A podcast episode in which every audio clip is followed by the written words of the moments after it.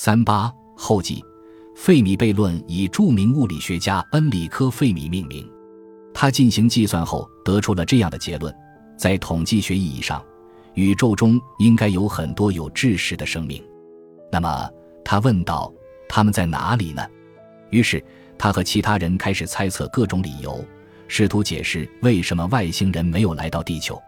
一个可能的理由是，他们活得不够长，没有来得及离开自己的星球向外移居。这个想法属于费米悖论中称为大过滤器的方面。可能其他星球上的大多数生命都没能通过大过滤器。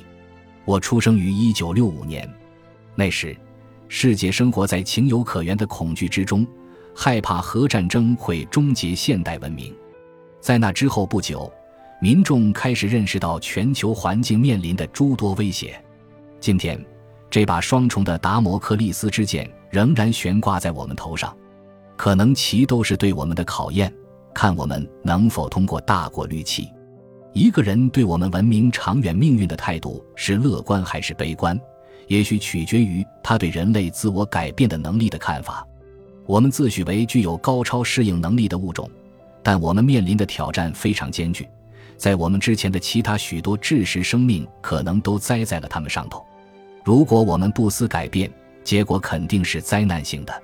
如果大国间再来一场总体战，造成的破坏将史无前例。人类过去对自己周边环境的破坏发展到今天，成为全球性环境破坏。如果我们不能做出足够的改变来应对，其后果将影响到人类生活的方方面面。这两个结果中的任何一个都会成为致祸之因，带来我们在本书前面的章节中讨论过的饥荒、疾病、大规模移民、地缘政治动乱。海盗行为和系统崩溃。从乐观的角度来看，我们可以希望创新和发明能够创造条件，使我们得以维持现有生活方式，而不致自断生路，靠发明来摆脱困境。另一个可能性是费米悖论被完全推翻，来自其他星系的生物体将来到地球，用他们的先进技术来解决我们的问题。当然，这个可能性不太靠得住。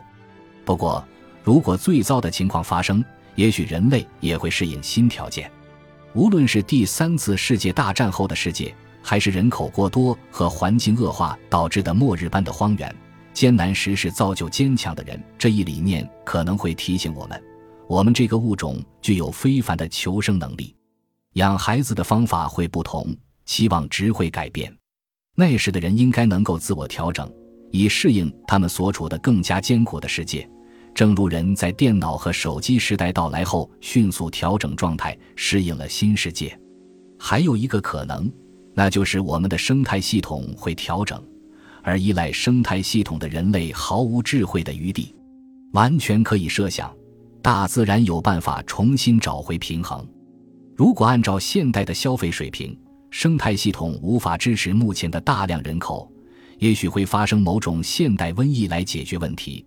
使全球人口在十年内减半，那算是好事吗？也许下一个黑暗时代是我们有意促成的。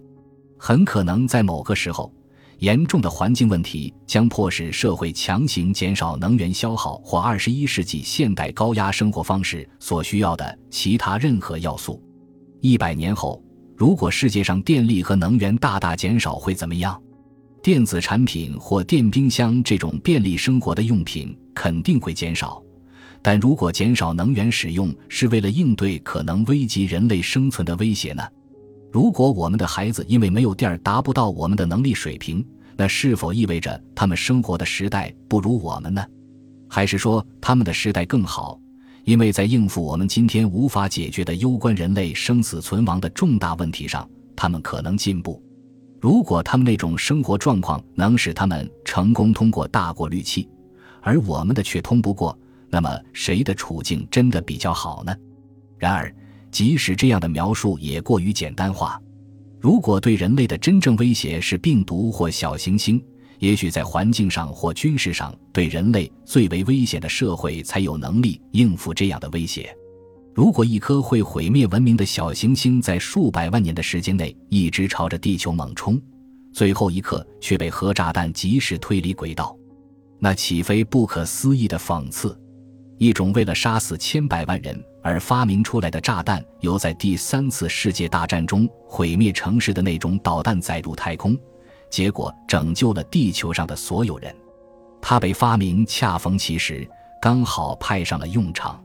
对我来说，这个场景的可信度，如同我曾考虑为本书确定的另一个标题成真的可能性。那个标题是：从此他们都过上了快乐的生活。我如何定义快乐呢？那就是自古以来第一次，人类在生活中能够不必害怕末日总在咫尺间。